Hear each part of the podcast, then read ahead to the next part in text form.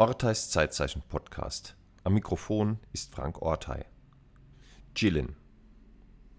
Ich weiß nicht, wie das geht.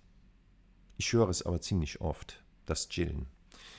Meine Nichten und Neffen berichten mir von etwas, was damals zu meiner Zeit manchmal noch Faulenzen genannt wurde. Ich denke jedenfalls, dass es sich um so etwas handeln muss, wenn ich Jugendliche bei dem beobachte, was sie so nennen. Sie hängen dann ab und tun nichts. Naja, oder jedenfalls das, was heute so unter nichts läuft.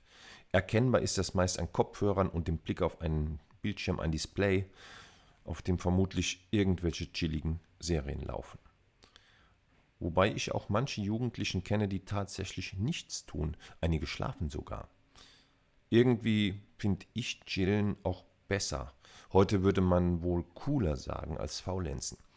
Da gefällt mir der leicht kritische Unterton nicht, der beim Faulenzer mitschwingt, der ja nicht gerade auf der Pole Position der anerkannten Ruheform steht. Manchmal, wenn ich jugendliche Menschen beim Chillen sehe, andere sehe ich dabei eher nicht, denke ich, dass da gerade die Wiederentdeckung der klassischen Muse an und abläuft. Damit, also mit Muse, war ja Verzögerung, Langsamkeit, Ruhe und Zurückgezogenheit gemeint, und ihr wurde kreative und charakterbildende Wirkung zugeschrieben. Jedenfalls so lange, bis die Kirche sie zum Müßiggang abwertete, der aller Laster Anfang sein sollte.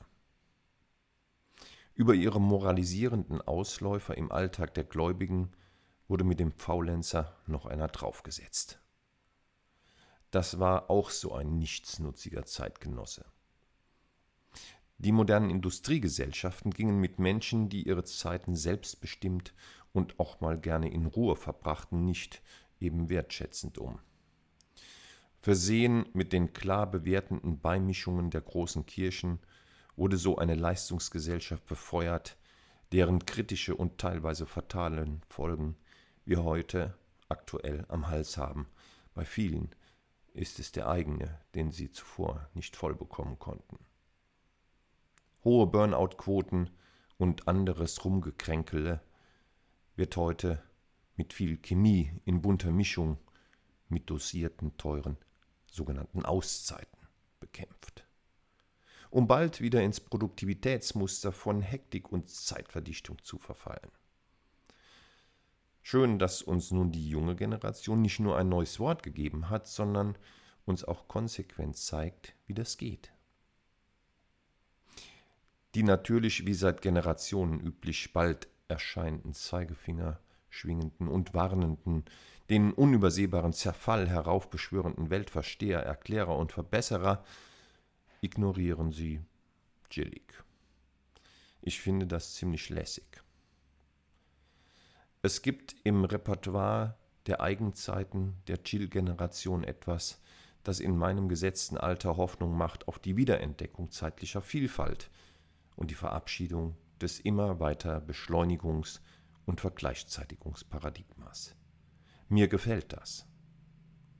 Wenn ich allerdings sage, ich bitte dich, jetzt chill mal, oder meinen Mittagsschlaf in diesem Wording ankündige, finden das derart angesprochene Menschen meistens völlig unentspannt, unchillig, weil es sprachlich doch etwas Bemühtes hat.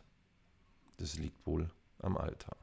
Anziehen darf ich mich, wie ich will, aber sprechen nicht, finde ich unchillig. Äh, sorry, unentspannt wollte ich sagen.